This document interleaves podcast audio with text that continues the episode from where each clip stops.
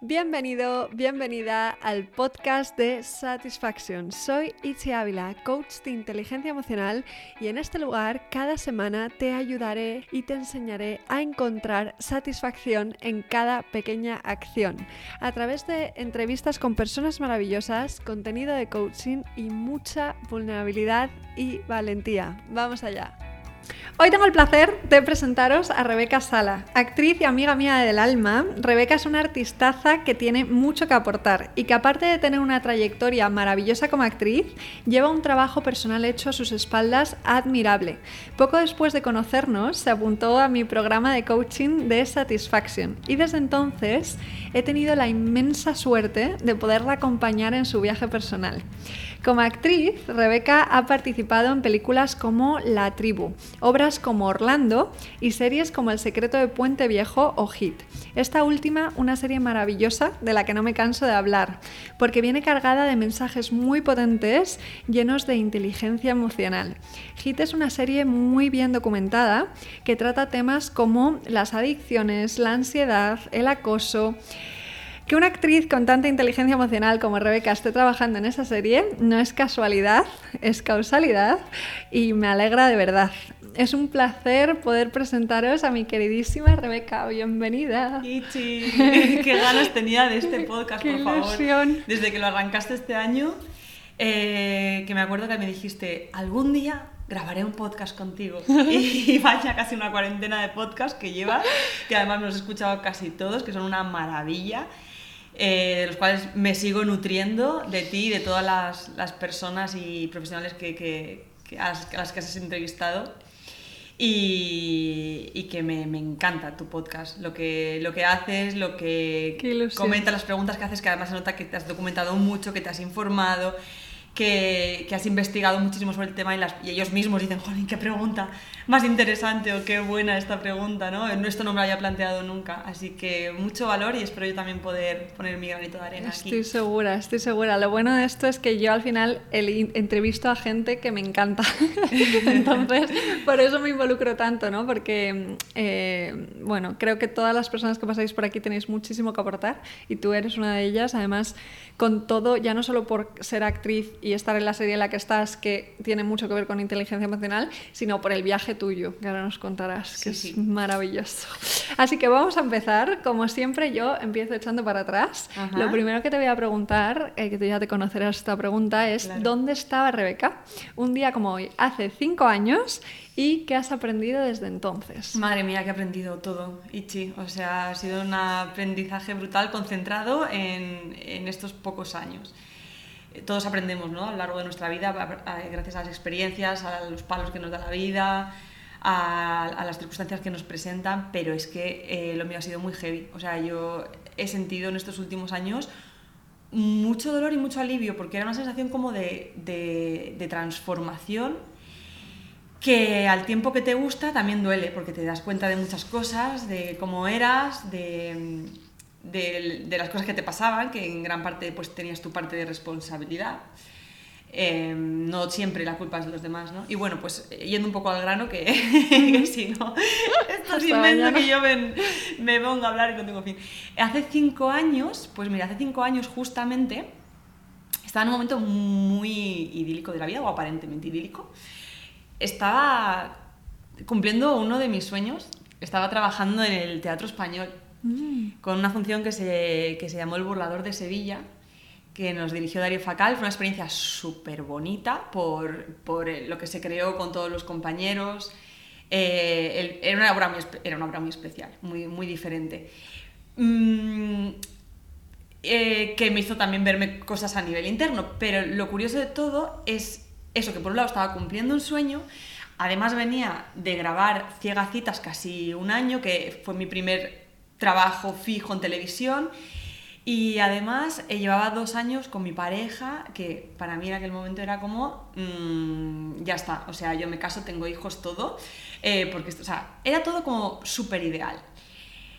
Y me hace gracia que me preguntes justo hace cinco años, porque más o menos por aquí, mm, eso pasó, entró el 2016 y todo eso se cayó Y todo eso que parecía que ya, ah, yo ya estoy trabajando, todo fenomenal, y mi pareja todo me va bien, tal, de repente empezaron a pasar una serie de cosas que me hicieron darme cuenta de mucha serie de cosas. Lo primero, el, el, año 2016 fue muy duro, porque de repente fue la primera vez que yo no tenía trabajo de nada. Tenía el paro y fíjate, yo no sé si incluso influyó para que yo me relajara o no sé. Bueno, en parte fue un alivio, porque, porque, porque no salía nada de nada, cada cosa que me proponían se caía o no llegaba, no llegaba a cuajar o tal. Eh, con mi novio empezó a ir todo bastante regular, empecé a darme cuenta de cosas que no me encajaban, las intentaba tapar o no darme cuenta, no lo sé. Eh, con mi madre, que me la había traído a vivir conmigo aquí a Madrid, también un poco eh, tensión, fíjate que siempre nos hemos llevado de maravilla, pero bueno, hasta que finales de 2016 yo creo que me cansé de esa situación y, dije, vale, eh, tengo, eh, tengo que cambiar algo dentro de mí. Y entonces en, eh, dije, ya está, venga, venga, me voy a poner las pilas, voy a hacer cosas, eh, voy a cambiar mi actitud, voy a confiar, voy a... Y extra, o sea, se fue un super, el primer superaprendizaje porque, porque me di cuenta de que, de que todo dependía de mi actitud y en cuestión de tres meses la vida dio un giro y dije, ostras, o sea, ese aprendizaje ya fue brutal. Pero eso no lo hacía nada más, o sea, acababa de empezar. Empezaba al tiempo de estar con esa actitud y con esa vitalidad, eh, que no te, no te, digo que no tuve que empezar a hacer trabajos que yo ya había dejado de hacer, ¿eh? y que no me gustaban tanto y que estaban mal pagados, pero eso me colocó en una dinámica, en una energía de decir, sí, venga, yo puedo, sí, vamos, sí, ta, ta, ta, ta. Eh, ¿Qué pasó? Que en menos de un año yo lo había conseguido todo. Todo. Eh, ya no estaba con ese chico, pero estaba con otra persona con la que me lo estaba pasando muy bien. Eh, eh, profesionalmente de repente en el secreto de Puente Viejo, que fue una pasada, trabajo fijo, ya me dijeron que el contrato iba a ser, vamos, yo sabía la, la repercusión que iba a tener esa serie porque, porque era popularmente, uh -huh. o sea, era súper conocida, llevaba nueve años en antenas, una pasada. Eh, todo de maravilla, vivo en mi casa genial, todo arreglado con mi madre, una casa preciosa, era ahí sí que era todo de verdad, buah, esto lo he conseguido yo, además sé que es con mi actitud, tal, no sé qué, y de repente digo, ahí va, si no soy feliz. ¿Qué está pasando aquí? En teoría he conseguido todo lo que se suponía que me iba a hacer feliz y no soy feliz. Luego, no tiene que ver con las cosas que están pasando fuera. Hay algo dentro de mí que no funciona. O desde luego algo tengo que ir a mirar porque esto no es normal que yo tengo trabajo, estoy en una posición súper súper buena, estoy genial, con, me estoy pasando súper bien con un nuevo chico, no sé qué, todo maravilloso y dices, vale, y ahí fue cuando te conocí y dije, yo necesito hacer este curso para empezar a ver qué hay ahí. O sea, que Satisfaction fue un poco tu primer contacto con el mundo del desarrollo personal, más allá de indagar por tu cuenta. Eh, pues puede ser. Claro, es que yo en realidad siempre he tirado mucho de, libros, de autoconocimiento, de crecimiento. Eh, he tirado de vídeos de YouTube, pero así como apuntarme a un taller o algo específico, algo, eh, algo con un profesional de manera regular, puede ser, puede ser.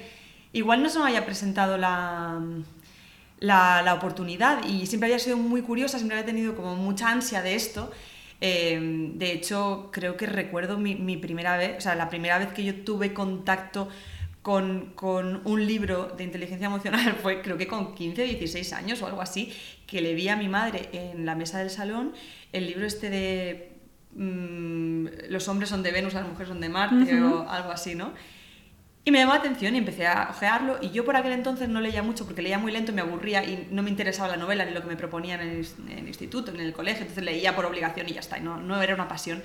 Pero de repente abrí unas páginas, empecé a ver de qué iba eso, empecé a entender que te estaban hablando de la psicología del hombre y de la mujer, de por qué somos diferentes, y yo por aquel entonces ya, ya tenía un noviete que llevábamos un par de años, y entonces todo eso me interesó muchísimo porque empecé a entender cosas y a darme cuenta de cómo funcionamos los seres humanos y, que, no todos son como yo, no todos piensan como yo, porque para una, niño, para una chiquita de 15 y 16 años eh, no entiendes el resto del mundo, ¿no? Y ahí se me abrió un mundo y desde entonces, pues claro, eh, he seguido investigando, me ha picado la curiosidad, he necesitado saber de eso, he necesitado entenderme y entender a los otros, igual precisamente porque, bueno, pues no tuve relaciones muy sanas de pequeñita, ni, ni tenía muchas amigas, o a veces se enfadaban y no entendía por qué, o Bueno, yo sufrí bullying también en, en el colegio mm, durante mucho tiempo, o sea, fue un periodo muy, pro- muy prolongado en el, en el tiempo, con lo cual no te das cuenta, te crees que es normal. Y claro, entonces yo no entendía nada.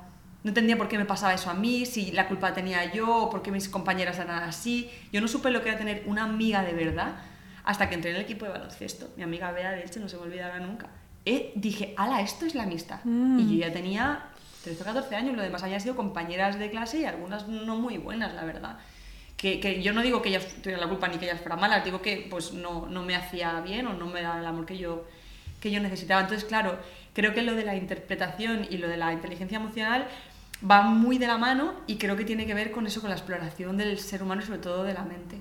Totalmente. O sea, es que ahí hay un link, por eso también a mí me, me encanta, ¿no? Entrevistar actrices, actores y trabajar, ¿no? Hacer Sí. coaching, porque, mm, porque creo que como actores sois personas muy sensibles normalmente y tenéis esa curiosidad de, de curiosidad por el ser humano, porque al final los personajes son seres humanos ficticios, ¿no? Sí, pues Eh, meterte la cabeza de otras personas y, y entenderles, ¿no? Y- Es, es fascinante, ¿no? Entonces, y una Sí, vez sí. que empiezas y empiezas a descubrir que hay herramientas, que hay técnicas, que hay cosas que te pueden ayudar, eh, pues ya, pues como, pues como es tu caso, ya no paras, ¿no? Eh, te quería preguntar si hay alguna práctica que utilices para preparar tus personajes a nivel actriz, pero que te sirva también para la vida real, eh, para sentirte mejor en tu día a día. A ver, el teatro es muy terapéutico. Y, totalmente de y todos los ejercicios de interpretación te sirven para la vida, porque es, bueno, tú los utilizas en tus, en tus sí. talleres.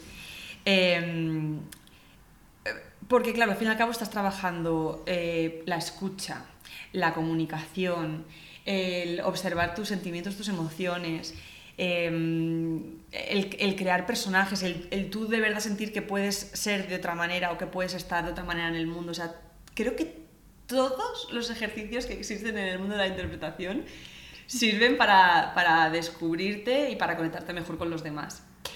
Pero bueno, hay un ejercicio particularmente que yo lo intento hacer casi todos los días. Desde, bueno, desde que lo descubrí, ¿no? Desde que hubo confinamiento y hubo tiempo y me di cuenta de la falta que me hacía y de lo interesante que era hacerlo todos los días. Pero yo lo descubrí en, eh, con el maestro Fernando Piernas, que es un argentino que de vez en cuando hace cursos eh, para actores profesionales, eh, pues aquí en Madrid, creo que también en Argentina eh, y en México, creo.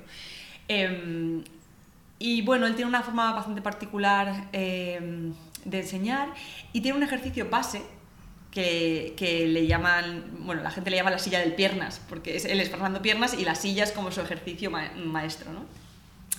Y bueno, consiste un poco, os lo voy a contar por encima, evidentemente esto requiere de una técnica y alguien que te guíe y luego ya con el tiempo a lo mejor tú puedes llegar a hacerlo sola, pero más o menos para que te hagas una idea, eh, consiste en sentarte en una silla de la manera más neutra posible, con la cabeza agachada para soltar los pensamientos y toda la parte un poco más racional, ¿no? digamos para intentar con- conectarte con el cuerpo.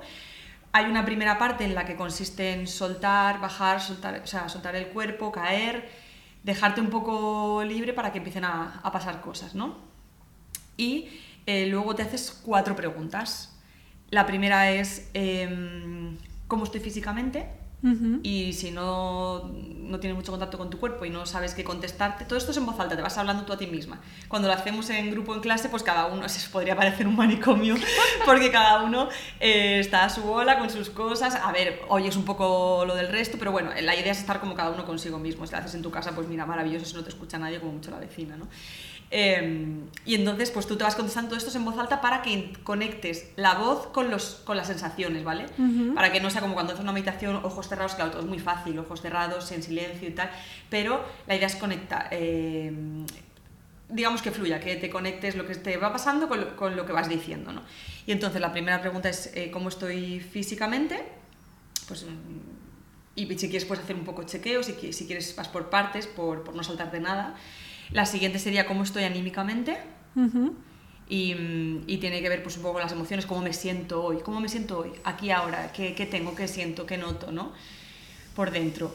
La siguiente, digamos que vas como un poco profundizando. La siguiente es, ¿qué quiero? ¿Qué quiero? Pero ¿qué quiero aquí ahora? No que quiero en la vida de manera racional. No, aquí ahora, ah, por ejemplo, te puedes ahí, pues me apetece comerme un donut, yo qué sé. Eh, suele pasar eso, pero por ponerte un ejemplo, ¿no? Pues ahora mismo me subiría, incluso cosas que puedan ser locas, no tiene por qué ser realistas. Yo a veces digo, "Pues me encantaría hasta ahora estar en un mar enorme y, y tirarme y... no lo sé, lo que te nazca es un poco pues eso, para sentirte y para escucharte. Qué y guay. la última pregunta es, ¿qué necesito? ¿Qué, qué o sea, ¿qué quiero va primero y qué necesito, digamos, es un poco más profundo una vez que has descubierto qué quieres, pero qué necesitas? Y es una forma como de entrar en ti, de escucharte, de conectarte contigo y digamos que este ejercicio servía un poco como para dejarnos neutros, para poder empezar a currar, ¿no? Entonces, sí es verdad que, que tocas algunas cosas de tu vida personal, pero en realidad es todo imaginación, o sea, partes de algo personal, pero luego lo puedes inventar, crear, puedes imaginar, lo que te dé la gana.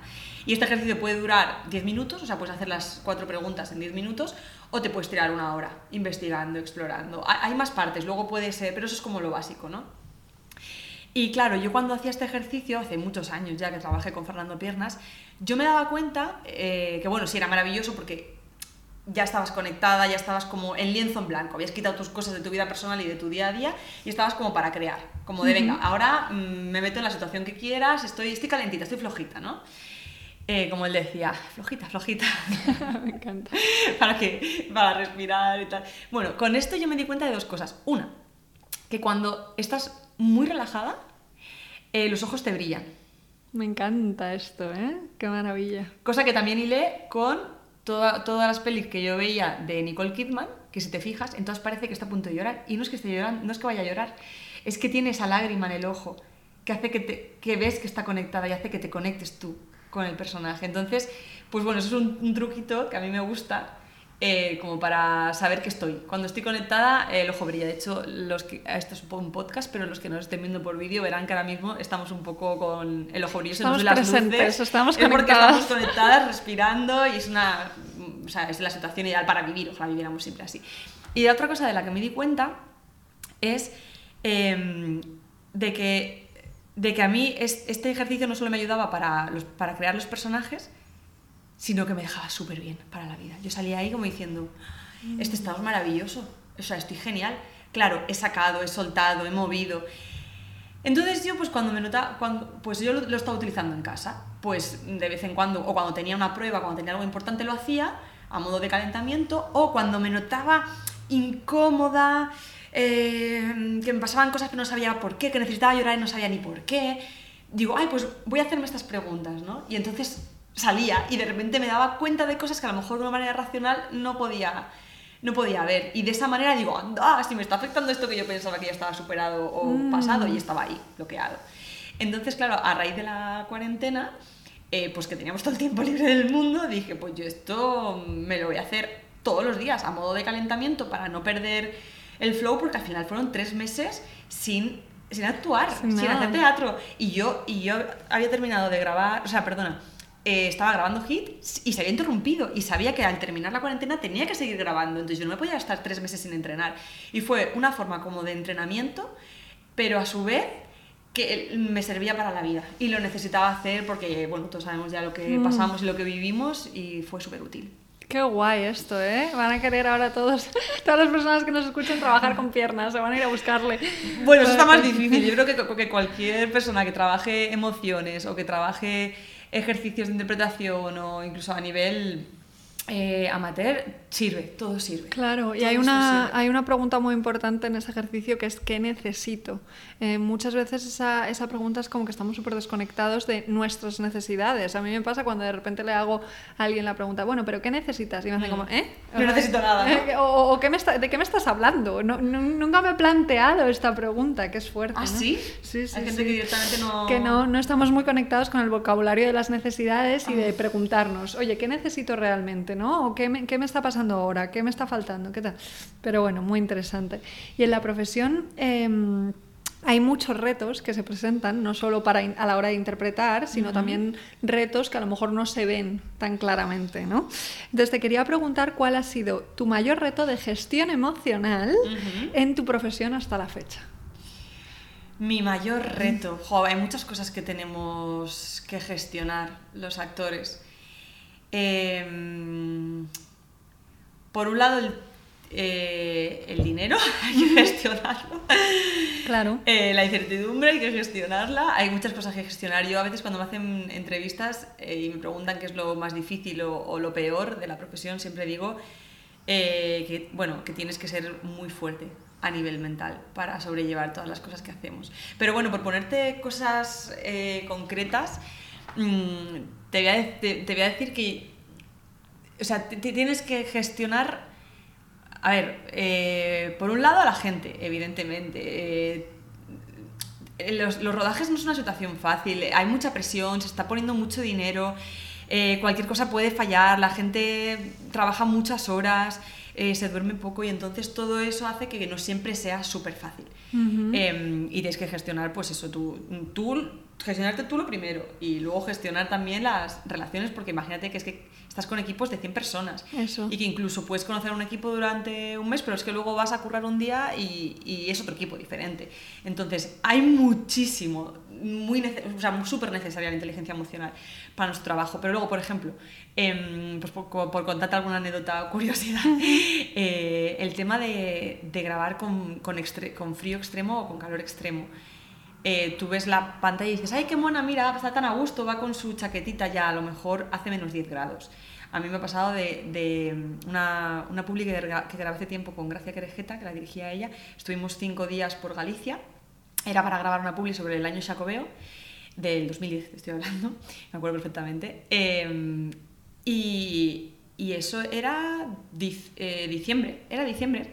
Pero la publi iba a salir mm, de cara a la primavera y querían ver lo bien que se está en verano en, Galicia. Entonces yo estaba en bikini, em, con el pelo mojado, porque la acción era que me lo escurría como si acabara de salir del agua, con el pelo mojado y ahí estaba nevando. O sea, todo el equipo iba con gorros de nieve.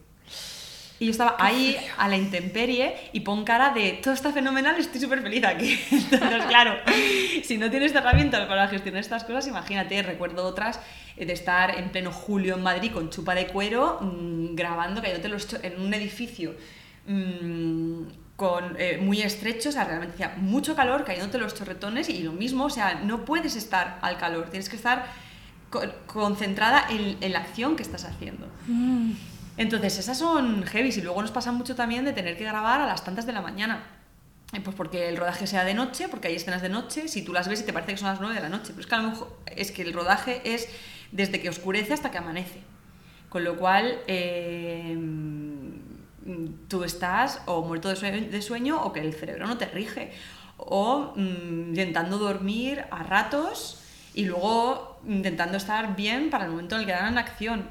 Eh, mira, un reto muy chulo que, me, que esto lo, hice yo porque no sabía cómo gestionarlo. Tenía que grabar eh, una, una, pieza que se grababa de noche dentro de un, de un IKEA. Claro, se graba de noche porque eh, por la mañana está funcionando el IKEA.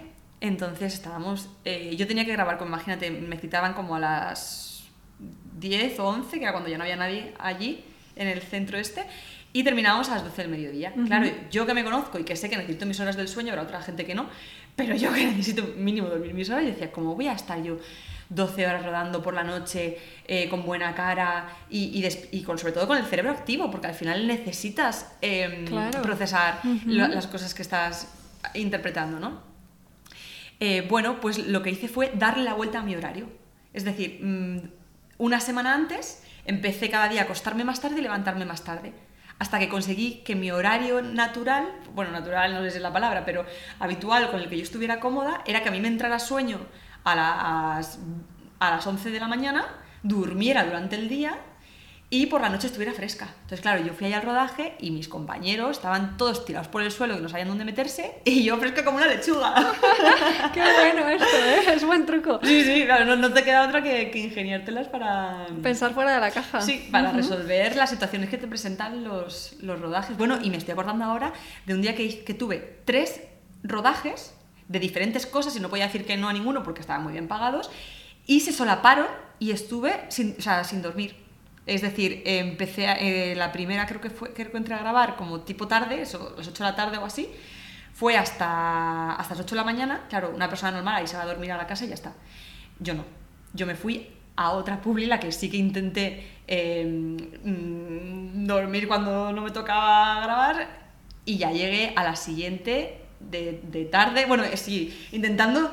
O sea, fueron como 48 horas Mm. La parte buena de estos super retos eh, de rodaje, bueno, la, bueno la, parte, la parte buena de este en concreto fue que lo último que tenía que grabar eh, estaba totalmente descolocada, era una, era, era una cosa como de terror y la chica estaba fuera de sí, con lo cual me ayudó un poco el estado, porque si hubiera tenido que ser otra cosa, igual no se se hubiera podido hacerla. Em, pero bueno, e, esto tuvo hasta su gracia ya, porque no, no puedo más conmigo ni con mi alma y esto es lo que sale y, y lo aproveché, ¿no? Pero, pero la parte buena de, de, estos retos de superación es que si tú en algún momento luego dices, ay, jo, es que hoy tengo mucho sueño, no me va a salir bien, se te quita toda la tontería. Te acuerdas de aquel día que estuviste 48 horas Claro. grabando y pudiste, aunque solo fuera una vez, aunque fuera un súper esfuerzo, eh, sí que es verdad que, que comía cada tres horas, era como la gasolina que yo tenía y me recuerdo comerme un salmón a las 12 de la noche o a las 3 de la mañana, no sé, cosas así como muy raras, súper descompensadas que no se ven desde fuera, ¿no? O sea, que No desde se fuera ve, no se dice, ve. ay, mira qué bien, qué guay, qué bien, lo- qué, qué fácil parece todo, ¿no? Y no sabes detrás todo, todo el curro de Y que tiene mucho más mérito. O sea, que lo que se puede juzgar desde fuera es simplemente el resultado final. Sí, Pero claro. no es lo mismo actuar eh, o interpretar un personaje tranquilamente, bien descansada, con Ya. todo, que con todo este tipo de circunstancias, Sí. que, que es un reto extra. Pero lo que decías es eso, que cuando te enfrentas a este tipo de retos, al final se genera la creencia de, oye, yo puedo, ¿no? Sí. Entonces desde ahí ya eh, como que va siendo más fácil. Eh, que luego cuando se sigan presentando, porque se siguen presentando todos Sí, sí, estos continuamente. retos continuamente y es bueno tipo. Es bueno hablar de esto porque es verdad que no se ve y creo que, que, que da una capacidad a nivel de inteligencia emocional brutal o sea que solo por eso ya mm, compensa mm, Yo me, yo me acuerdo que mi profesora de interpretación nos dijo un día que ella había tenido que ir a, a actuar al teatro después de, de haberse muerto su padre, por ejemplo. qué difícil Do- unas horas después. claro Cosas así te pasan. Tú vas a grabar a, a una serie y tú no sabes el día anterior si esa persona ha dormido o no, qué le ha pasado, si ha discutido con su pareja. Y todo eso lo tienes que gestionar. Claro, porque es como en otro trabajo, pues te pides el día de baja, pero, pero el teatro no es como la frase en inglés de show must go on, ¿no? Total. Es justo eso. El, el show debe continuar. Bueno, vamos a hablar un poquito de Hit, que me encanta. Esta serie, para quien no la haya visto, es una serie maravillosa que os recomiendo al 100% porque es inteligencia emocional en ficción. Pura y dura, Tal cual, vamos. pura y dura. O sea, de hecho hay un debate después en el que se habla de los temas de, de que tratan la serie, ¿no? Que va de un profesor, con unos- tampoco voy a hacer mucho spoiler, con unos adolescentes y demás, y se presentan muchas cosas. Te quería preguntar, ¿cuáles crees que son las tres enseñanzas más importantes que, mm, que transmite Hit, eh, la serie, a nivel de inteligencia emocional? Pues yo me quedaría una que a mí me, me toca mucho y que la, la veo mucho a mi alrededor y es que las personas que hacen daño no lo hacen queriendo, es porque están mal. Porque Qué bueno problemas. esto, qué importante. Mm. Porque tienen traumitas, porque no sabes cómo es su vida, no sabes lo que está pasando. Que no está justificado, sí, pero es que esa persona no se dan cuenta, solo están intentando eh, sentirse mejor, solucionar sus cosas, están tan centrados en, en intentar eh, resolver su, su- eh, iba a decir su mierda, que no me queda muy bien, su- sus asuntos eh, que, no, que no son capaces de ver al otro, no son capaces de empatizar ni de, ni de portarse bien. Entonces yo creo que eso lo muestra muy bien Hit y lo que, o sea, la serie y lo que, lo que, se, está, lo que se está diciendo es, oye, no, no hay que castigar a esta gente, hay que ayudarles y hay que ver qué hay detrás de todo eso. Justo. Profundizar un poquito. A ver, en la serie se tocan muchos temas, se toca adicciones, eh, se tocan bueno, muchos temas de, relacionados con la inteligencia emocional, eh, problemas en los adolescentes, dependencias, eh, Emocionales. emociona- dependencias emocionales. Se tocan muchísimos, muchísimos temas, pero yo me quedaría así en general con eso por un lado, por otro lado la necesidad de, de- de comunicación, de que las cosas se hablen, que se pongan encima de la mesa, que dejen de ser tabú, porque si no, no podemos resolver nada. Es tan importante eso y lo hablamos tantas veces, pero es verdad que qué guay que se quede grabado. O sea, es importante hablar de todo, porque al final se crean muchísimos malos entendidos que luego se agrandan eh, y que parecen nada y que acaban siendo grandes conflictos. O sea, que eso es súper importante también. Totalmente. Eh, y, y la comunicación, digo, tanto con los demás como contigo mismo, es decir, hablar, hablar las cosas, ponerlas encima de la mesa, por eso tan bueno el debate de después. Y, Y una cosa que te va a encantar, a ti, por supuesto, y es que yo creo que esta serie pone de manifiesto la necesidad que, que tenemos de implantar ya la inteligencia emocional en, en, el colegio, institutos, guarderías incluso, te diría, que esté desde el principio. Totalmente. Esto, y aquí se está haciendo evidente, ¿no? Como estas personas que no rinden a nivel académico, eh, los protagonistas, los chicos jóvenes, viene de que no tienen resueltas cosas a nivel interno, a nivel emocional, a nivel familiar, a nivel... Y eso los padres ahora mismo tampoco es que estén preparados para enseñar esto. Es, algo como que yo creo que se entendía que, bueno, eso te lo enseña la vida, bueno, eso te lo enseñan en tu casa. No. Estaban no. balones fuera, ¿no? El colegio decía en tu casa, en tu casa decían en el colegio y al final no se enseña en ninguna parte. Claro, pero ¿cómo te lo van a enseñar en tu casa si, no sé, igual nosotros ya nuestros hijos algo podemos enseñarles, pero en la generación de mi madre es que esto ni se sabía, es que, no, el, que claro. el libro este que yo le encontré a mi madre encima de la mesa era una cosa como súper rara y era de lo primero que salía, fíjate que ahora lo leemos uh -huh. o lo vemos y este libro es muy básico en realidad, claro. pero en aquel momento era mmm, la No, no, porque fea, si vamos. lo piensas, eh, los padres que lo hacen lo mejor que pueden con las herramientas que tienen, a ellos tampoco les han enseñado en a el ellos colegio. menos todavía. Claro. O sea, mi madre era una adelantada para su época, y aún, ¿sabes? Y aún así. Eh, y estaba y además estaba en contacto con, con cosas de la inteligencia emocional. Ella, Mm. ella mm, participó en, en, un curso de ay, Silva, el método Silva. Ujú. Ella me habla, me habla de este curso que lo hizo cuando ella tenía 20 años y ya era algo también súper raro. Era por- a través de una, de una empresa con la que trabajaba que se lo, se lo ofrecieron, ¿no? El método Silva, el método Silva tal, y habla muchísimo de esto, pero era lo único que había. De hecho, yo, yo recuerdo que hace 10 años la gente que ya estábamos un poco interesadas en la inteligencia emocional nos veían como raritos, frikis... Sí, sí, sí, sí, hippie, de dónde Sí. ha salido. Sí, Sí, o sea sí, que. mm, como espiritual, que se te va un poquito la olla, ¿sabes? Era algo como raro, es ahora que, que, que la gente está empezando a darse cuenta de la necesidad que Es que es una necesidad, porque al final da igual a lo que te dediques, pero las emociones te van a acompañar. Sí todo el sí. día, todas horas. Y eso está casi más importante que, Que todo lo la demás. parte académica, ¿no? El poder eh, relacionarte con los demás. eh, Sí. bueno, es que- Y es curioso porque en inglés lo llaman soft skills, como eh, mm, habilidades blandas, Como ¿no? si fueran como menos si fueran importantes. menos importantes. Ay, y es como, uy, creo que hay que cambiar de Hay que empezar a cambiar de concepto. Sí, sí. Entonces tenemos, ¿no? Em, las personas que hieren son personas heridas, esa sería como la primera enseñanza de HIT. La segunda, ¿cuál era la segunda? Eh, la, la necesidad de, de comunicar. La necesidad de comunicarnos, súper importante. Y la tercera, la necesidad de empezar a incorporar inteligencia emocional en los colegios y en la educación desde cuanto antes mejor. Fenomenal. Vale, y vamos a hablar de Carla, tu personaje en Hit, que es cleptómana. Entonces hay una diferencia entre mm, ser una ladrona ¿no? y sufrir cleptomanía. ¿Cómo preparaste esta parte de tu personaje y crees que la cleptomanía se puede sanar o no? No sé si estás informada sobre esto. Pues bueno, sí que investigué porque a mí me gusta, me gusta indagar en los personajes, saber por qué las personas hacen lo que hacen. Entonces em, me di cuenta de que había una diferencia bastante grande. Es, no es lo mismo el que roba por necesidad o por gusto, por divertirse, por transgredir las normas, a una persona que sufre cleptomanía. Esta mujer, yo me di cuenta, es el personaje de Carla, yo me di cuenta que sufría cleptomanía porque ella es una chica bien, abogada, tiene su sueldo, su vida hecha, por cómo viste, ya se sabe que tiene posibles, no tiene ninguna necesidad. Y lo que roba son cosas que no necesita. Una camiseta Un eh, y unos tenedores. ah, no tiene dinero para comprarse una vajilla, evidentemente no va por ahí. No, no, es, por, no es por diversión, aquí hay un problema. Eh, y empecé a investigar un poquito sobre la cleptomanía y resulta que tiene, es un tipo de adicción.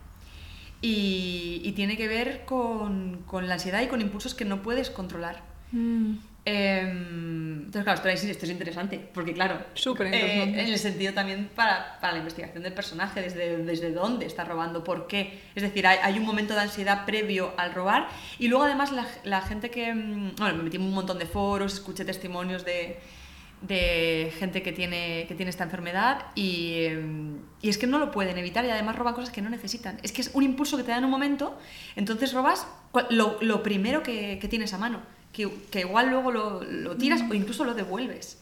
Fíjate. Porque, porque lo, lo que hace es que te alivia.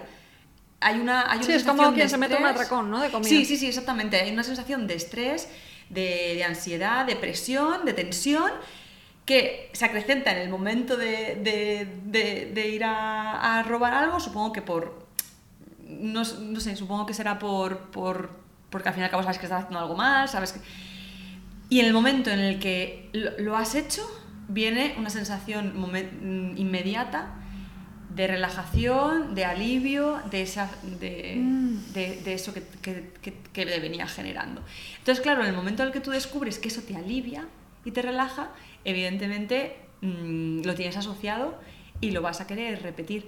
Eh, sí que segura, claro, evidentemente, pero, con, pero poniéndote en manos de un especialista. No es algo que tú digas, eh, me meto en un foro y ya me dicen cómo no hacerlo. Y ya lo soluciono, ¿no? no, no, no, no, no. Y se suele hacer además eh, en sitios públicos es, es lo más común, pero incluso en casas de amigos, quitarle un boli o algo así, que luego, luego viene el momento, arrepentimiento, sensación de culpa, y por eso incluso muchos cleptómanos luego van y lo devuelven, porque es que lo han hecho por, por, por necesidad interna, pero no por necesidad real. Fíjate. Y cuando se dan cuenta, intentan revertir lo que han hecho, pero es, una, es un tema. Súper interesante, ¿eh? Eh, Bueno que lo cuentes y que se conozca un poquito más. Así que nada, si alguien le ayuda, ahí, ahí queda, ¿no? es interesante porque al final, fíjate, la cleptomanía, por ejemplo, mm, proviene de ansiedad, ¿no? Lo que genera esa necesidad es no saber cómo gestionar eh, ansiedad por lo que sea, ¿no? Y, mm, y este año creo que ha sido un año de mucha ansiedad por el nivel de incertidumbre que, que estamos teniendo, pero a nivel mundial, ¿no? ¿Qué pasa? Que los artistas soléis estar bastante expuestos a la incertidumbre, ya mm, por regla general, ¿no? De normal. Entonces te quería preguntar, eh, ya no este año, sino en general, ¿qué te ayuda a ti a gestionar la incertidumbre? Mm, Yo no sé si algo viene de casa, porque a mí me produce más ansiedad el saber que voy a estar haciendo una misma cosa todos los días en un mismo lugar que la ansiedad que me pueda producir la- eh, esta, pues un trabajo mm, no fijo, no continuo, no regular. Entonces, claro, yo entiendo que, que eso también depende un poco de, de algo interno, ¿no? Cada uno tenemos más tolerancia a unas cosas u otras. Para mí me puede más el, el aburrimiento que la incertidumbre. Entonces, igual por eso también elegí esta profesión. Hay mucha gente que pasado un tiempo ve que no, no puede soportar esta, esta incertidumbre. Me hace mucha gracia porque yo con todos los, los compañeros actores con los que hablaba de, de este periodo eh, COVID, mm, a ninguno nos ha afectado especialmente. O sea, Ujú. si no te ha afectado a nivel salud por, mm, por Claro. casos muy cercanos o lo que sea, lo que es la incertidumbre del momento es que nosotros estamos acostumbrados eh, a no tener trabajo, a que ahora sí, a que ahora no, a que ahora puedo hacer un viaje, ahora no. Mm, Yo no compro billetes de avión con menos de dos semanas de antelación y billetes de tren siempre con opción a cancelación, porque aunque crea que no lo voy a cancelar, al final algo pasará y tendré que cambiarlo. Entonces, bueno, te vas haciendo a las pequeñas cosas. Em, a mí, cosas que me sirven para gestionar la incertidumbre, pues uno, saber que todo es incertidumbre, en realidad. O sea, tú por mucho que tengas la sensación de que vas a estar con tu pareja porque te has casado con ella eh, 20 años o toda la vida, o por mucho que creas que porque tienes una hipoteca o porque tienes un piso que te han dejado tus padres, tienes para toda la vida, es que tú no sabes si mañana viene un huracán y se lo lleva. Es que no sabes nada, realmente no sabes nada. Y, y este, y lo que ha pasado este año creo que nos ha, nos ha hecho ver a todos esto, que venimos un poco de la época de los 80, los 90, donde el estado de bienestar, de, de tu... el banco te lo ofrece, te lo da todo, todo está bien, todo está segurito, cuantas más cosas tengas mejor. Y era un poco una ilusión que con las diferentes crisis hay mucha gente que lo pasa muy mal porque daba por hecho que ya que lo tenía todo agarrado y es que eso no es real en ningún caso. De verdad, aunque tengas un trabajo fijo, una novia que te quiere mucho, un no sé qué, es que no es, es que cualquier cosa puede pasar. Entonces, partiendo de la base de que no sabes qué va a pasar, nunca, nunca. ¿Cuánta gente se haya organizado un viaje para, para abril, para mayo y lo tiene que cancelar cuando sabían que eso iba a ser seguro? Entonces, eh, no sabes lo que va a pasar, ni siquiera esta tarde, ni siquiera mañana tienes una ligera sensación de que podría pasar algo, de que seguramente vaya por ahí, pero no. Entonces, en, em, pues en lugar de pensar todo lo malo que podría pasar, yo intento pensar todo lo bueno que podría pasar.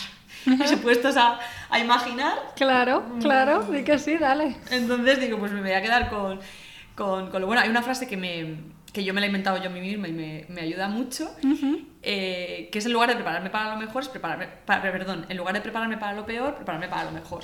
Porque siempre andamos como, ¿y si no gano dinero? ¿Y si no llego aquí? ¿Y si no consigo? ¿Y si me, suben ¿Y si me sube el precio del alquiler? ¿Y si no sé cuántos? Mm, y yo en este confinamiento desarrollé la frase siguiente. ¿Y si todo fuera a ir genial, qué haría? Es buenísima esta reflexión porque de repente te pone en otro, otro, otro estado de ánimo. Sí. Totalmente. Eh, que te va a dar fuerza y gasolina para lo que necesitas hacer. Tal cual. Y puestos a que no sabemos qué va a pasar, pues antes que prepararme para lo malo, que al final estoy con una sensación súper mala todo el día preparándome para lo malo, por si llega lo malo, tenerlo todo atado, pues si todo fuera a ir bien, ¿qué haría? Vale, a ver si que se te vaya la olla, evidentemente. Si todo fuera a ir bien, mm, pues ahora me gastaría todo el dinero que tengo en el banco. Bueno, pues tampoco. ¿no? O sea, con un poco de cabeza y un poco de equilibrio. Un poco de equilibrio. Pero puesto que siempre el ser humano tiende a ponerse en lo peor a, por modo, a modo de protección o así, pues pues intentar tirar un poco hacia el otro lado, ¿no?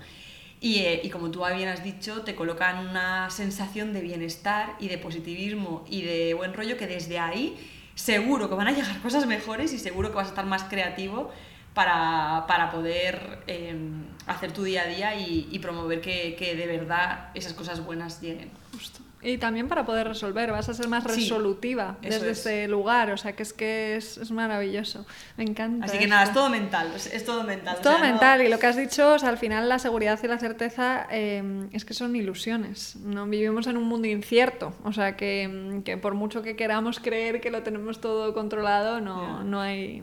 Que luego llega algo malo, pues bueno, ya lo gestionaré cuando llegue pero ponerme todo el rato a estar preocupándome por todo lo malo que puede pasar es que así no se puede vivir.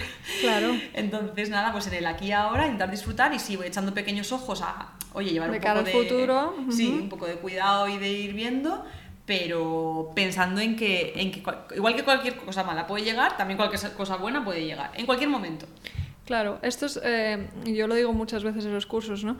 Si, mm, si estás presente, no hay ni preocupación ni emoción, o sea, no hay eh, respecto al futuro, no hay expectativas, ¿sabes? Ni buenas ni malas. Cuando, cuanto más presente estás, menos necesidad hay de esperar cosas del futuro, porque estás en lo que está pasando, que lógicamente necesitamos también tener un poquito de visión, ¿no? Es todo, todo equilibrio, pero es verdad que cuanto más presente estás, menos hace falta que te pongas en lo mejor o en lo peor que va a pasar. Estás ahí, en lo que está pasando, ¿no?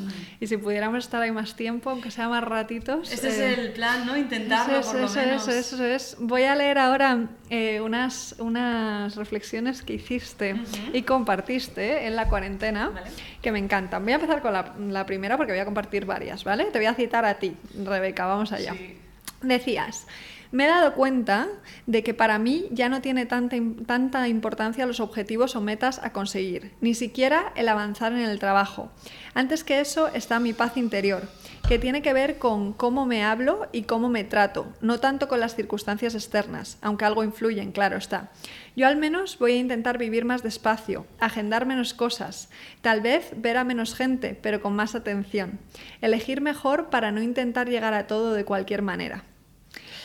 Qué bueno esto, ¿eh? Te quería preguntar. Esto me salió del alma porque uh -huh. o sea, no, no, no, era incapaz de con la que estaba cayendo poner nada de trabajo. Mira que yo tengo el Instagram muy solo para el trabajo, uh -huh. para promocionar las cosas que hago y no me salía. Y cuando tuve la necesidad de compartir algo fue esto. Creo que colgué dos, fueron reflexiones, tres sí. como mucho en el, en, durante la cuarentena. No, no, no participé en nada, no tenía ganas de, de, de la red social. Ten, solo necesité compartir esto porque me salió del alma. O sea, fue un, un momento eh, a, nivel, a nivel interno muy, muy fuerte de, de escucharme y de y de llegar a, a conclusiones y, y, así que en lugar de poner cosas de trabajo simplemente me brotó eso. Pero es preciosa ¿eh? esta reflexión.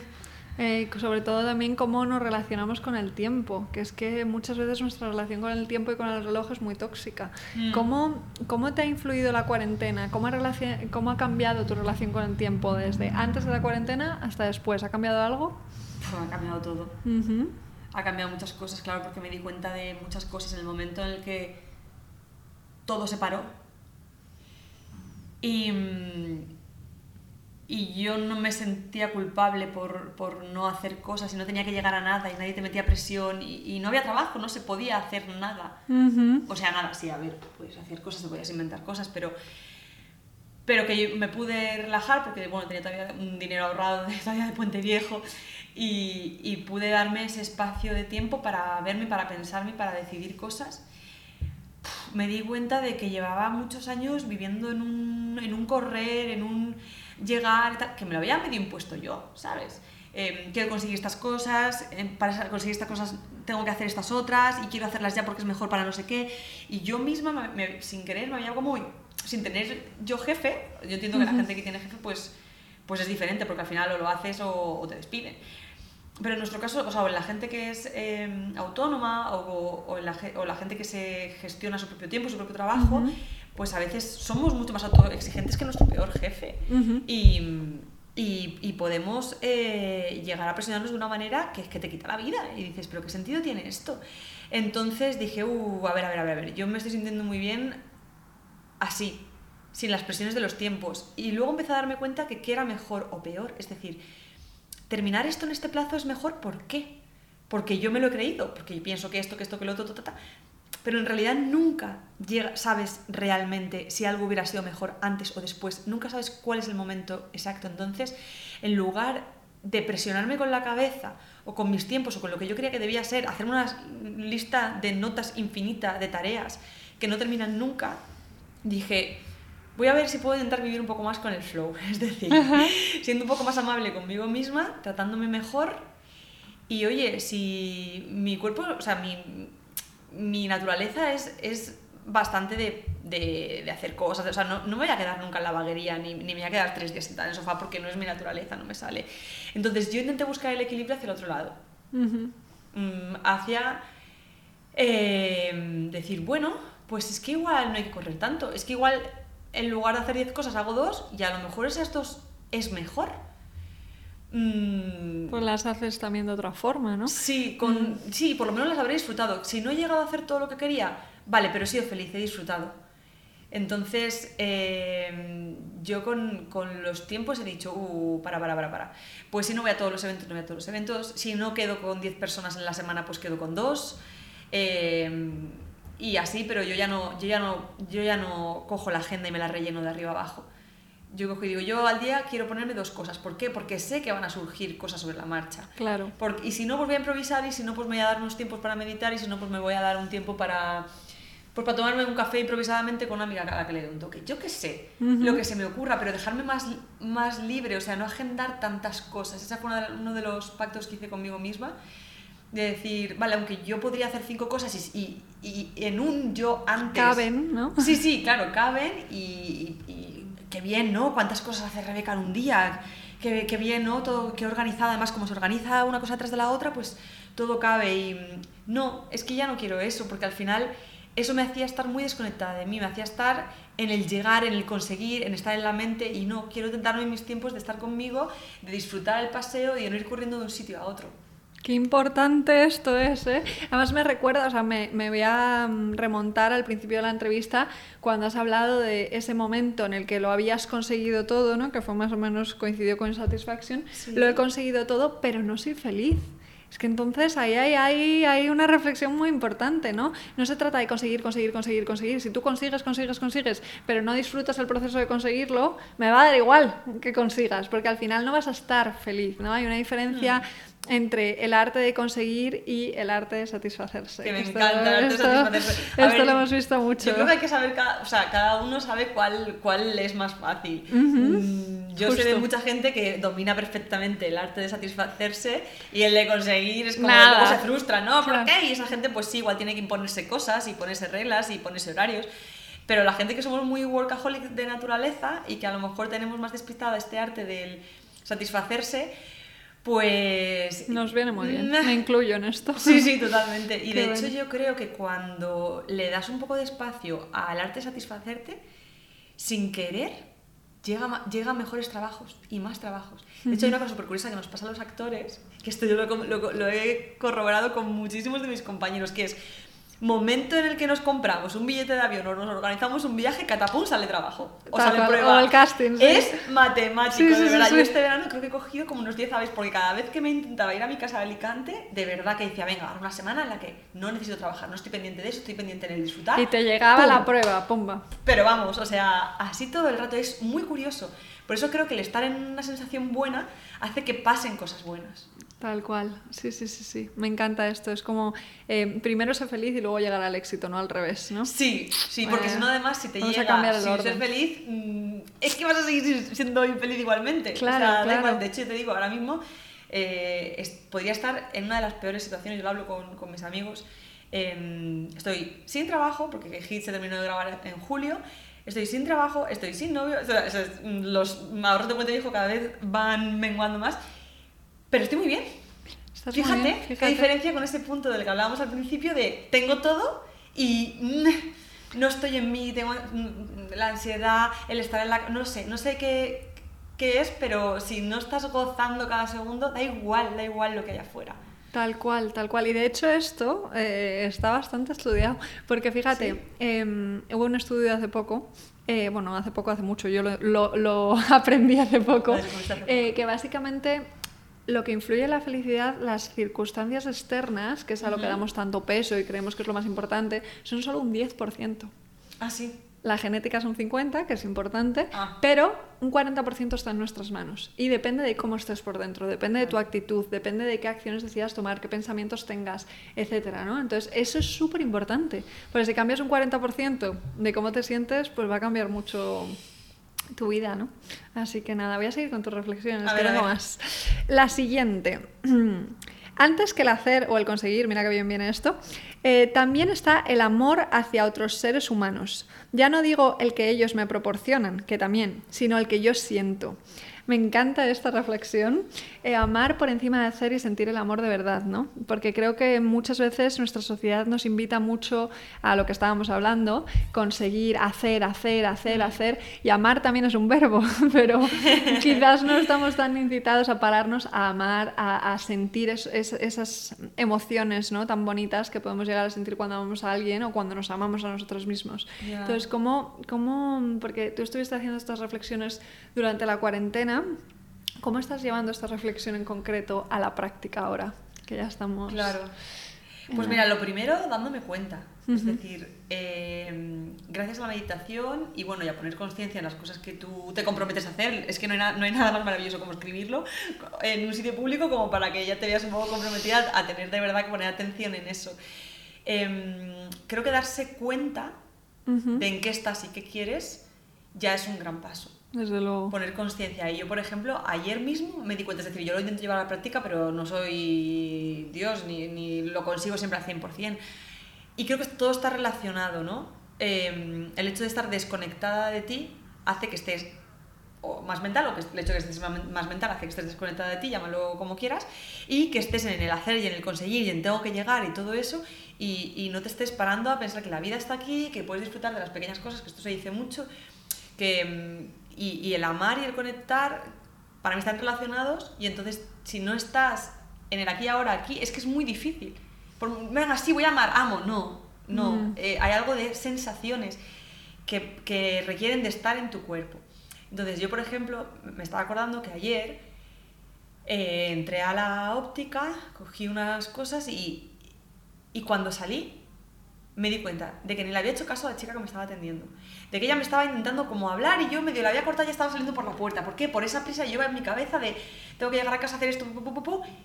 Y digo, joder, digo, si yo, yo quería eh, dar amor a cualquier persona, a las personas con las que me cruzo por la calle, mirarlas a los ojos, o sea, ver lo bonito que hay en ellas, cuando entras a, a la frutería, saludar al, al frutero por su nombre, preguntarle cómo está. O sea, esas pequeñas cosas hacen que te sientas mejor y hace sentir mejor al otro.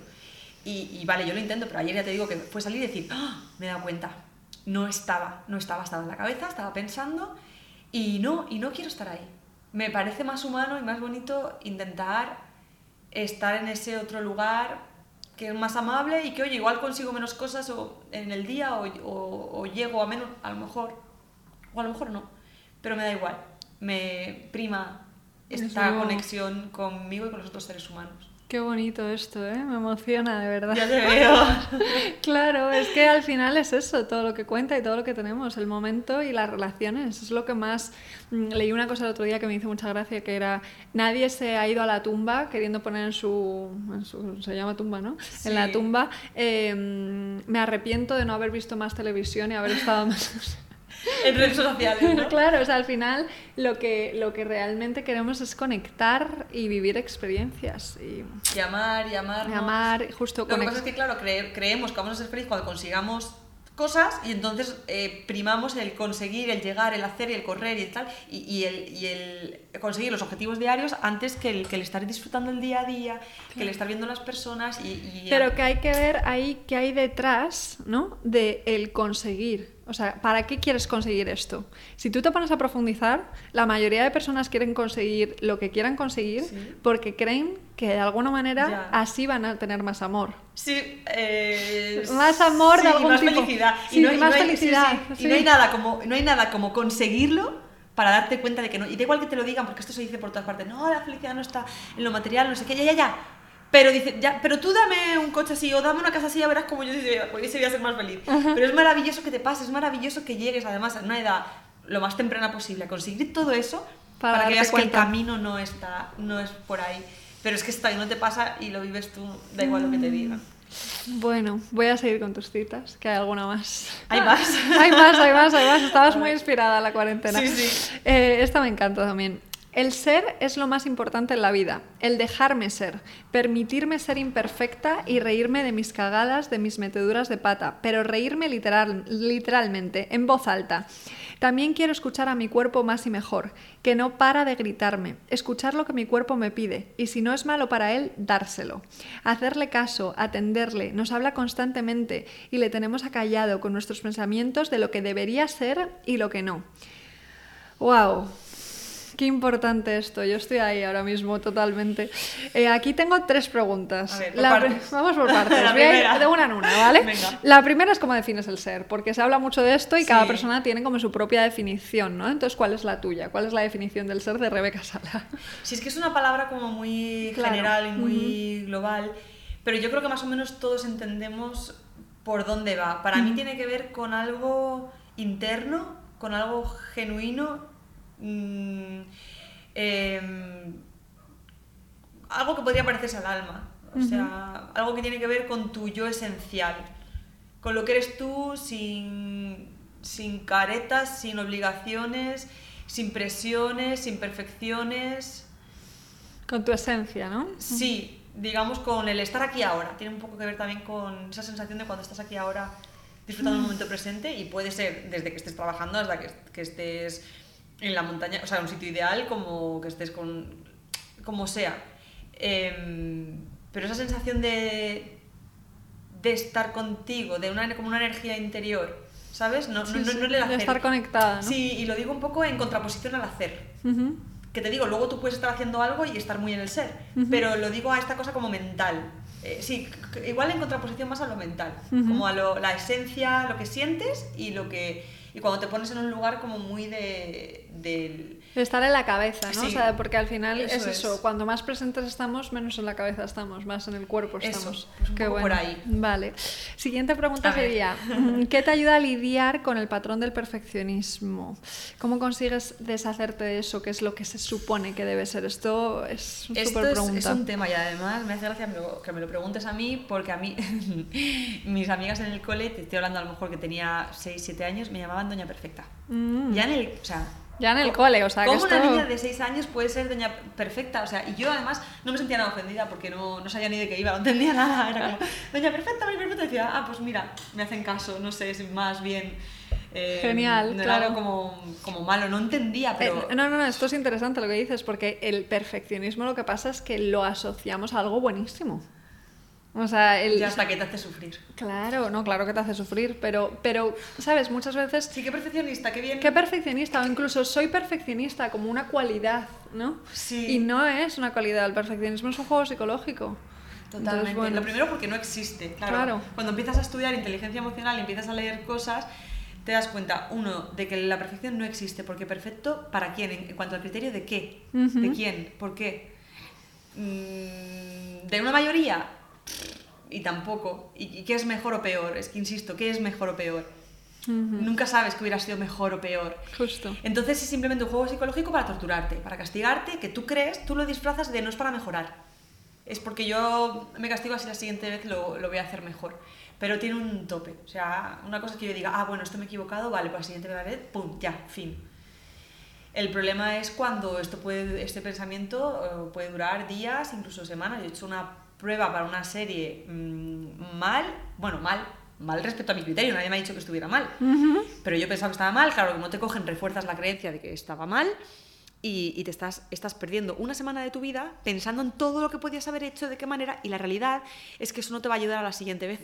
Porque la siguiente vez será una prueba diferente, un lugar diferente, unas personas diferentes, tú estarás en un lugar diferente, nunca se va a volver a dar exactamente la misma situación, así que nunca la vas a poder reparar. Entonces, bueno, eh, cosas que yo utilizo. Bueno, una, cosa que leí, no me acuerdo dónde, que hablaba de verla, ver, ver lo bonito en la imperfección. Qué bonito mm, esto. Sí, y, claro, en el momento en el que tú te descubres a ti misma, que yo me pillo, me pillo diciendo, esto mal, esto no está, estas dos líneas no estaban rectas. Oye, qué bonitas están así dobladas.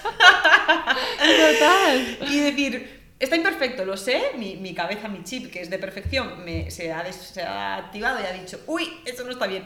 Y digo, ay, qué bonito. Eh, ya está, intento ver el, el, arte y la belleza en, en, lo imperfecto. Incluso en mí un día pues no se me queda el pelo bien o no me da tiempo a, yo qué sé, a ponerme una ropa que me quede mejor o tal. Y digo, pues mira, soy humana, soy así, y ya está. Y soy consciente de que estoy siendo imperfecta y me gusta. y voy a defenderlo. Eso es. Entonces, un poco eso, pues cambiando el pensamiento. Justo. La belleza está en los ojos del que mira, ¿no? pues, ahí, ahí, está. Qué bueno. Vale, y la última pregunta respecto a esto es: ¿cómo identificas si lo que te está pidiendo tu cuerpo es bueno para ti o no? Ah, mm, porque a veces hay, hay engaños interesantes. Sí, evidentemente. A ver, eh, yo creo que eso es una comunicación personal de cada uno con su cuerpo. Yo creo que, creo, creo, pero esto es una teoría mía que yo me invento, que, que a todos nos habla nuestro cuerpo. Y la intuición tiene que ver con eso, con las señales que cuando el estómago se te cierra, cuando notas algo, cuando presientes algo, pero claro, como no, no lo puedes describir tangiblemente o no lo puedes comentar o no puedes decir porque no hay un hecho evidente, mm.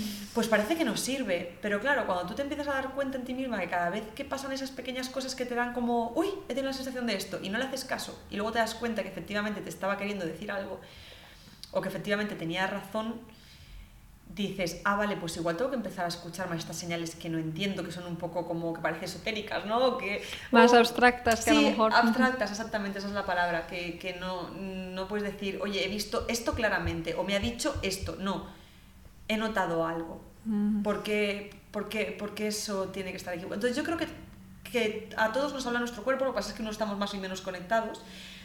Y es maravilla, porque es que el cuerpo tiene mucha más información por lo de las todas las neuronas que han descubierto que tenemos en el Claro, bueno, bueno, bueno, esto, esto es un temazo que nos daría para otro podcast. Ah, bueno. Pero sí, sí, sí, justo, o sea, que es que no solo hay neuronas en el cerebro. Hay, claro, neuronas en el corazón. La información que percibimos, ¿no? Es, es, una, es una parte de toda la información que nos llega, pero, pero en el cuerpo cala otra información que, a la que no tenemos acceso de manera directa o así como tangible, ¿no? Pero está ahí. Entonces a veces nos habla y yo creo que cada uno tiene que saber eh, o, empezar a descubrirse, escucharse, de qué manera te habla tu cuerpo. Yo, por ejemplo, a veces le hago, yo ya, claro, ya llevo muchos años dándome cuenta de esto y intentando hacerle caso y me he dado cuenta de, algunas cosas, como por ejemplo, si yo, yo le hago preguntas, cuando no sé muy bien qué cosa qué decidir, le digo, ¿y si hiciéramos esto? ¿Y si hiciéramos lo otro? Y entonces, cuando la respuesta es la correcta, sin querer, automáticamente respiro. Me entra como aire. Fíjate, ¿eh? Y con la que es incorrecta se me queda el cuerpo como bloqueado. Es súper sutil, pero esa es una, una de las cosas que, con las que yo con las que vas identificando por, dónde, por dónde ir, ¿no? Sí, exactamente. Y luego, cuando identifico, o sea, cuando pienso que algo que mi cuerpo me está pidiendo no es bueno para mí, pues por ejemplo, em, hay cosas que, que, nos pide el cuerpo que tienen que ver con, con, nuestra genética, con cosas pasadas, ¿no? Que, por ejemplo, que el azúcar es bueno, pues era porque antes el azúcar era escaso, eh, lo encontrabas en los árboles, entonces el cuerpo está aprendido aprendió que cuando había algo dulce había que comérselo todo eh, porque eso era escaseaba, ¿no? Ahora no es así, pero nuestro cuerpo nos sigue pidiendo el, las guarradas, el kinder bueno y el no sé qué. Entonces, claro, yo hay veces que mi cuerpo me pide mm, comerme algo que yo sé que no es sano. Entonces, ¿se lo doy? ¿No se lo doy? Bueno, pues a ver, no me quiero castigar y si me lo pide un día mm, cada dos semanas, pues me lo voy a dar. Pero si me lo pide todos los días o ya me comí uno ayer, pues vale, el cuerpo me está... Hay algo dentro de mí que me está pidiendo azúcar. Pero yo racionalmente, por lo que he leído y por lo que he investigado y por lo que sé, soy consciente de que ciertos azúcares de, determinadas maneras son malas para muchas cosas del cuerpo y digo, bueno, pues me lo has pedido, he sentido la necesidad, pero eso no te lo voy a dar. muy bien, muy interesante esto. Sí, sí, sí, encontrar ahí el balance, claro. Porque es verdad que, que, bueno, tenemos ahí una herencia con el tema del azúcar, por ejemplo, que el cuerpo lo tiene muy aprendido como que, que es bueno acumular azúcar. Pero, pero sí, yo creo que al final todo es una cuestión de equilibrio. Eh, es lo que, a lo que se resume todo, ¿no? Y de, sí, de conciencia también y de, de, empezar a ver, a darte cuenta de las cosas que te pide tu cuerpo, por ejemplo. Y por qué te las pide también. Eh, es que ahí podemos profundizar mucho. ¿no? Eh, sí, Sí, sí, sí, sí. Y hay cosas para mirar. A veces me pide volver con mi ex y irracionalmente yo digo, no, hay algo que mirar, igual tienes algo de dependencia emocional, igual, pero esto no es sano y tú lo sabes, entonces ya está. Ya está, fin de la historia. Fin. También habría que ver ahí cuánto hay, bueno, es que nos podemos meter a profundizar mucho. Este, en este podcast puede durar dos horas y media y tú lo sabes. Eso, eso, eso, eso, eso, eso, O sea que creo que con esto eh, te voy a hacer una preguntita más que tiene que ver con estas reflexiones que he compartido y nos vamos a las preguntas del final que tú ya te las debes saber de memoria. De memoria, esas, esas son las rápidas. sí, sí, sí, son maravillosas. Ya me las tengo aprendidas de todos los podcasts tuyos que he escuchado. ya te las sabes, no te las voy a ni tener que preguntar. Que nada, eso, mmm, bueno, que sé que tu, tu confinamiento ha sido un viaje maravilloso a nivel uh -huh. personal, entonces te quería preguntar qué te gustaría mantener de tu experiencia en la vida, eh, o sea, en el confinamiento, en la vida post-confinamiento qué cosas te gustaría um, quedarte, ¿no? De esa, de esa experiencia que viviste tú, porque estuviste sola en el confinamiento, uh -huh. ¿no? Entonces... Pues muchas, muchas, muchas uh -huh. cosas. Tengo listas enormes de cosas que quiero seguir manteniendo para que no se me olviden, porque ha sido súper experiencia. Eh, pues a ver, por ponerte algún ejemplo, mmm, el ritmo lento, lo de escucharme, lo de no hacer las cosas eh, que tengo planeadas en un determinado tiempo, sino que yo ahora las tengo apuntadas por orden de prioridad y las voy haciendo según me, me van viniendo. Entonces, no tengo presión, ya no me pongo presiones de tiempo. Uh -huh. Cuando sea, cuando se pueda hacer, está bien. Eh, me quedo con el ritual mañanero que, mm. que elaboré durante el confinamiento, porque claro, como había poco que hacer y necesitaba hacer, hacer ciertas cosas para sentirme bien, pues siempre que no tengo que levantarme a las 6 de la mañana para un rodaje, e intento cumplir como mi, mi ritual que me ayuda mucho, uh -huh. o sea, que me gusta, que son cosas que me gusta hacer para cuidarme, y, y eso lo, lo, sigo manteniendo. Mira, sigo manteniendo eh, el tema de las comidas. Que yo me di cuenta de que, mmm, de que a mí, a mí, yo no necesitaba comer con los horarios que están impuestos en nuestra sociedad. A mí me estaba viniendo bien comer más tipo como lo hacen los europeos. Uh -huh. eh, como una especie de... Cenita pronto, ¿no? Sí. Uh -huh. Y eso me lo pidió el cuerpo, claro. Al no tener que quedar con nadie ni organizarte con nadie, yo lo que hacía era comer cuando tenía hambre. Entonces también empecé a detectar cuando comía por ansiedad. Entonces, si tú no comes por ansiedad o sabes detectar cuando te está pidiendo el cuerpo comida, pero en realidad no la necesita, realmente yo no necesito nada más levantarme y desayunar. Eso lo tenía metido en la cabeza porque mi madre, a desayunar, eso no puede faltar. Entonces yo siempre he sentido que era levantarme y tenía hambre. Y no cuando empecé a escucharme, porque no había presiones sociales, porque no había alrededor, ni había ninguna pauta, ni ningún horario, ni nada yo me he dado cuenta de cuándo a mí me viene bien comer y, y, y noto cuándo me pide el cuerpo comer. Entonces, eso siempre que pueda lo voy a mantener. Si luego alguien quiere comer conmigo a las dos, pues bueno, pues comeré a las dos. Un día y ya está, pero en, en tónica general, más escucharme y más hacer lo que me pide el cuerpo en cada momento, porque es más sano, más saludable, me siento mejor y al final también está bien. Justo. Es, es, es esa conexión con el cuerpo, sobre todo el, el, ritmo calmado. Mucha gente me está insistiendo, vamos a quedar, vamos a quedar. Yo, yo ya, ya, ya he puesto dos citas esta semana. ¿Ah, que estás a tope? No, no estoy a tope. Es que no quiero estar a tope.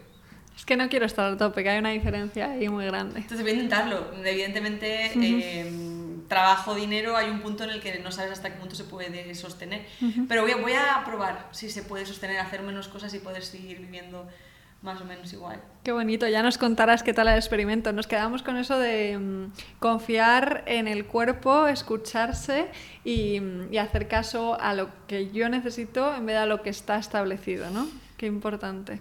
Qué bueno, pues vamos allá ahora ya con las preguntas del final, ¿vale? La primera es, ¿quién te ha inspirado especialmente a nivel profesional y por qué? ¿Y a quién te gustaría que entrevistas en un próximo episodio de este podcast? Vale, son dos cosas diferentes. A mí inspirarme, bueno, primero me inspiran todas las personas en realidad. O sea, cualquier persona con la que he trabajado, con la que me he encontrado, me guste más o me guste menos. Eh, es que de lo, de lo, malo también aprendes, de hecho, a veces aprendes hasta más. Bueno, los buenos ejemplos, evidentemente.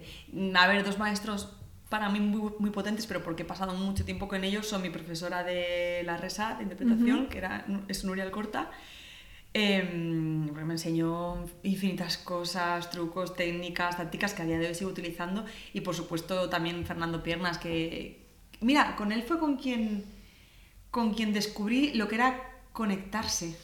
Me acuerdo perfectamente del día que me hizo clic, porque yo estaba haciendo todo lo que él decía, de una manera como racional, como fría, como en la cabeza. Y hubo un momento que me dijo, no, no, pero no sé, no sé Me, dio, una pauta, no me acuerdo ahora cuál fue, y dije, ah, vale, conectar los pensamientos con las emociones. Y bueno, pues con él son ejercicios muy diferentes. Eh, que, que, me, que sabes que me siguen sirviendo a día, a día de hoy. Así que bueno, como maestros ellos, pero todos los directores con los que he trabajado, todos los, mm, todos los compañeros, las personas con las que me he encontrado, las personas de la vida incluso, ¿no? que, que hacen también chequear para los personajes, o sea, chequear sus vidas, sus formas de ser, de moverse, de comportarse y, y, que te hacen darte cuenta de cosas y, investigar, ¿no?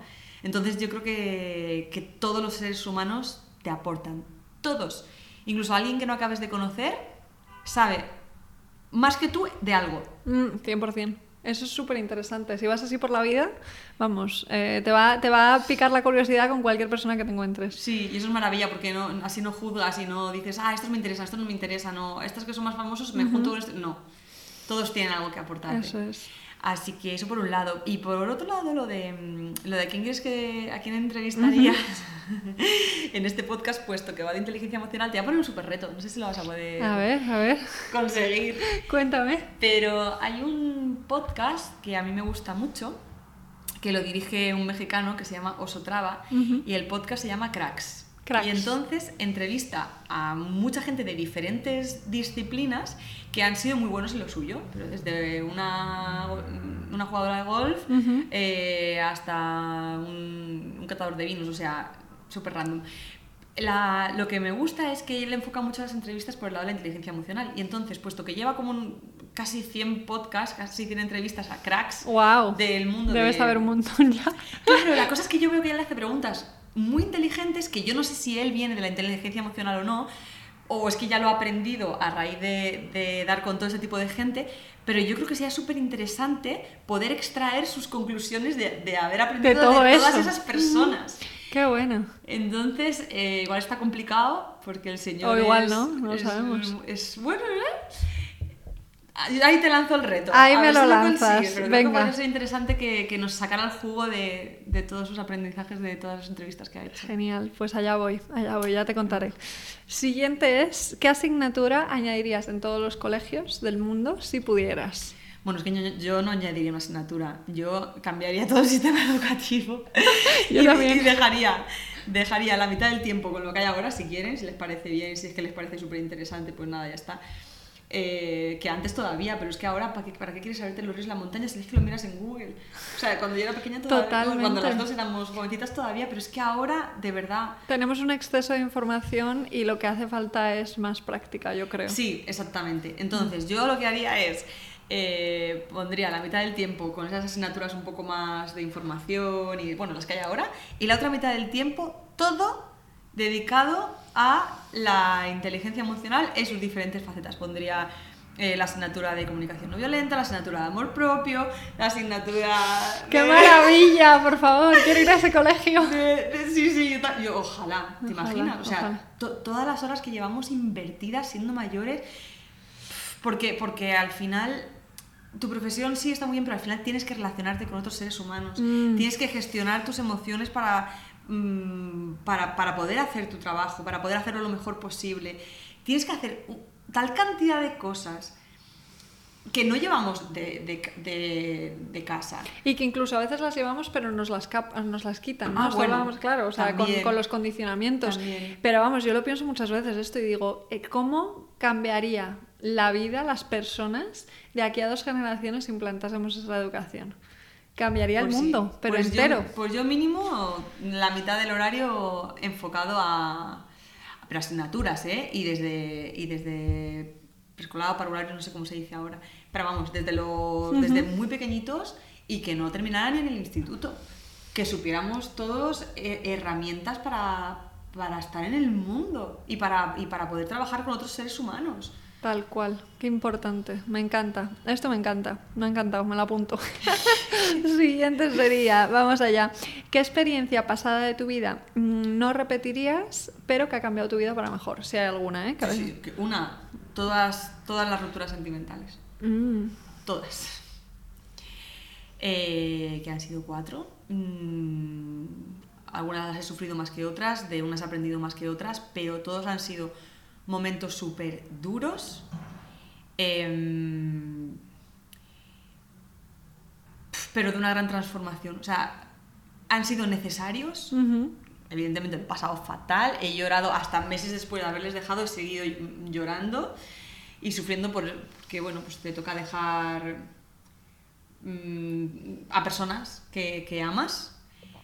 Mm, pero la parte buena es que, bueno, todas, dicen que todas las parejas te hacen de espejo, así que evidentemente sí, todas las parejas me, me han hecho de espejo, unas más que otras, y unas me, unas me dan más hostias que otras.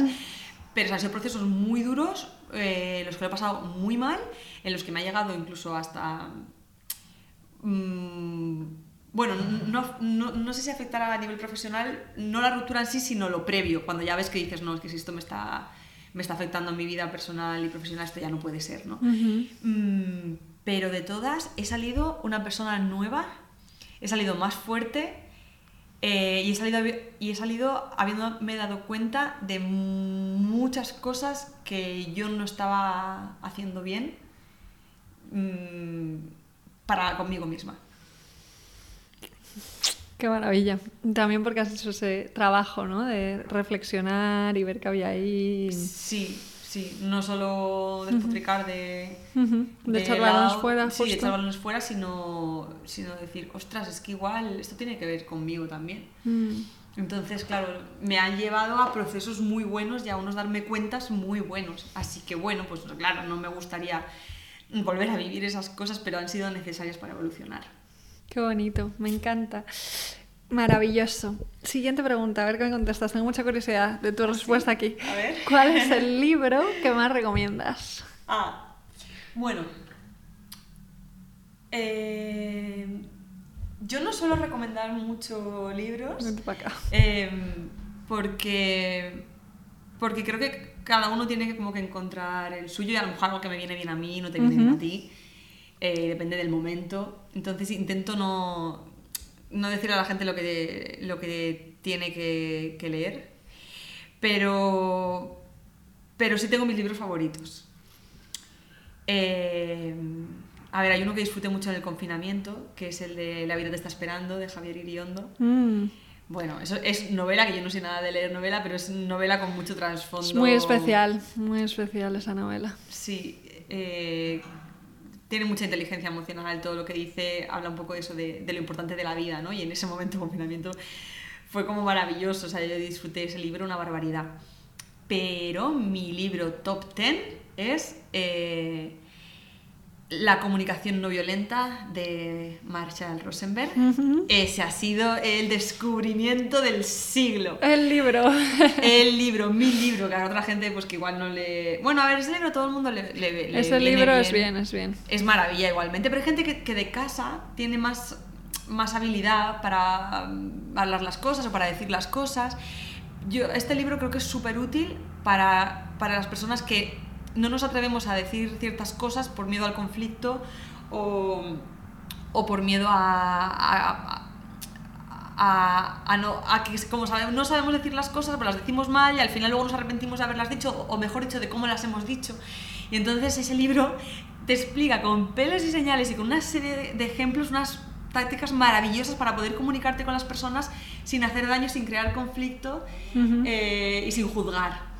Qué bueno. Maravilla. Y bueno, déjame decir otro, por favor, que, que está rulando entre todas mis amigas, que es Maneras de Amar, que lo descubrí por casualidad, pero habla de una manera súper clara de todo el tema de las dependencias emocionales, que yo pensaba que no tenía, pero yo soy una persona muy independiente, que tengo mi trabajo, mi dinero, mi vida, y, claro, mm, luego te das cuenta de que sí, de que es otra cosa. De que una cosa que tú, cuando tienes novio, hagas planes con tus amigas y otra cosa es la dependencia emocional.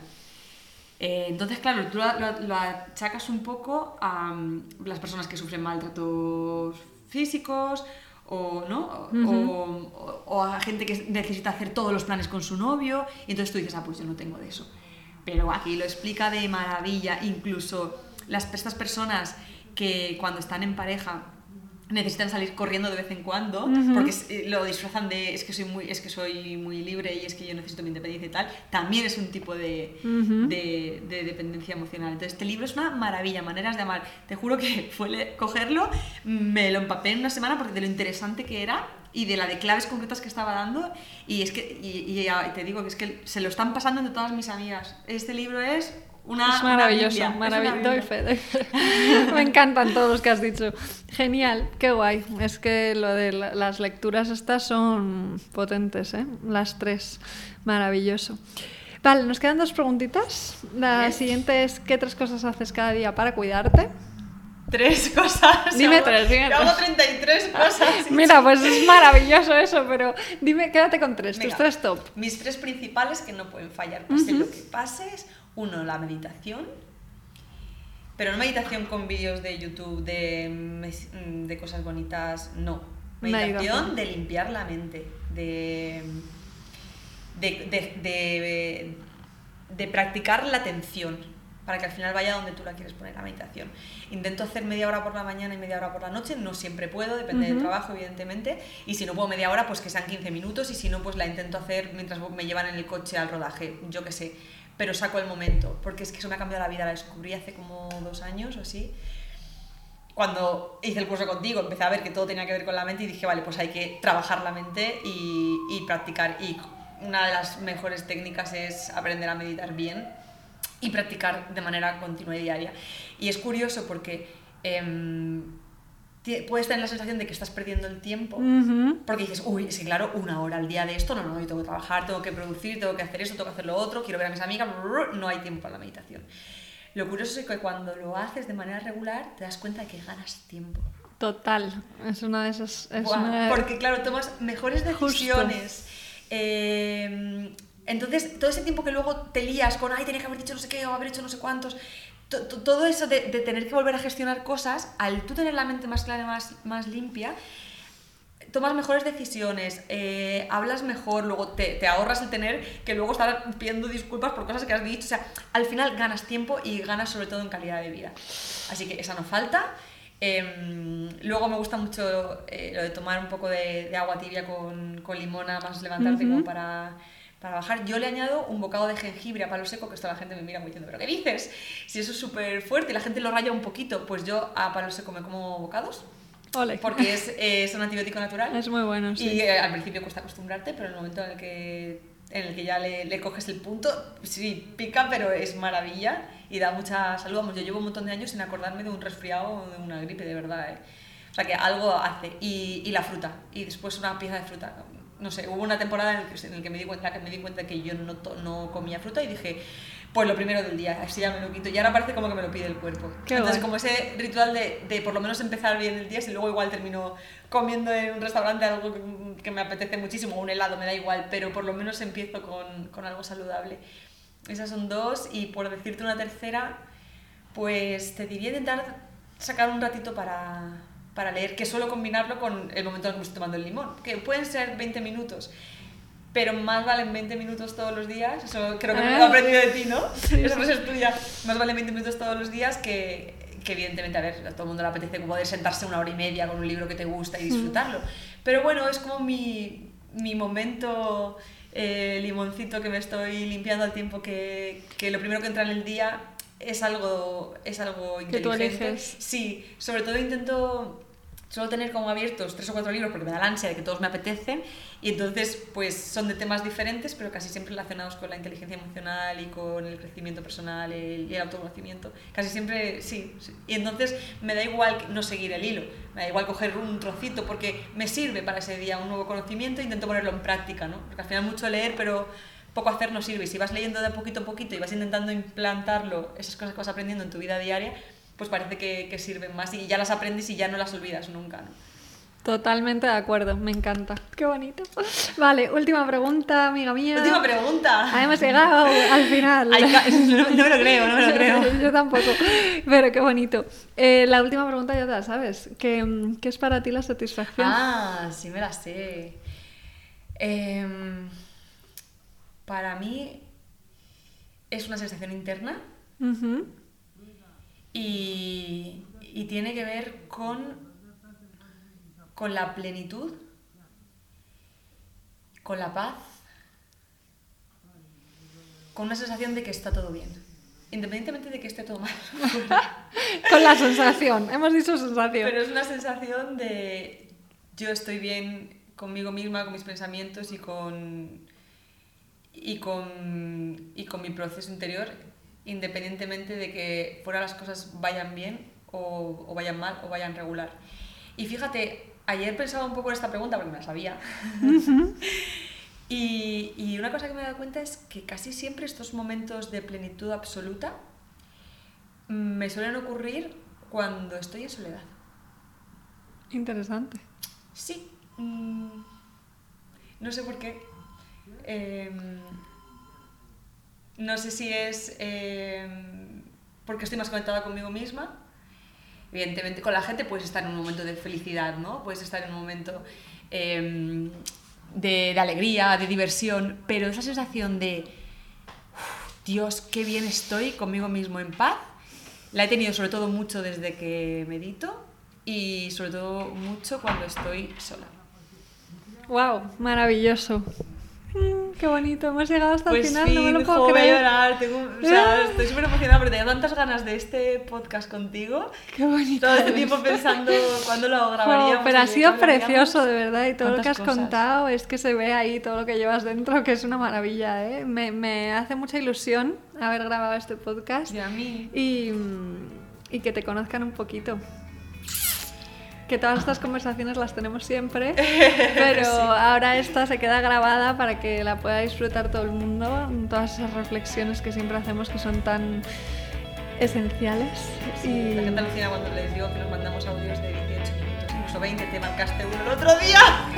20 minutos de audio, Pero cuidado. Eso ya no son audios, son podcasts. Son podcasts de reflexiones muy profundas y muy bonitas con las que vamos progresando. Y así vamos creciendo poquito a poco. Así que nada, acabáis de conocer a una de mis mejores amigas, Rebeca Sala. Y hasta aquí ha llegado la conversación. Espero que la hayáis disfrutado tanto como nosotras. Y, y un placer. Os dejaré todo, su, todo lo que os ha contado y su web, que tiene una web nueva maravillosa. Y os recomiendo que veáis Hit, que va a haber, yo creo, segunda temporada. Yo creo que sí. Yo creo que sí. Así que nada, muchísimas gracias, amore. Y. Y te animo a que te suscribas desde la plataforma en la que nos escuches para poder seguir recibiendo más entrevistas como esta y que nos dejes un comentario para que podamos seguir mejorando. Por otro lado, puedes registrarte para recibir una sesión de coaching gratuita conmigo en itchiavila.com. Será un placer conocerte. La semana que viene más y mejor, mucho amor y satisfacción. ¡Mua!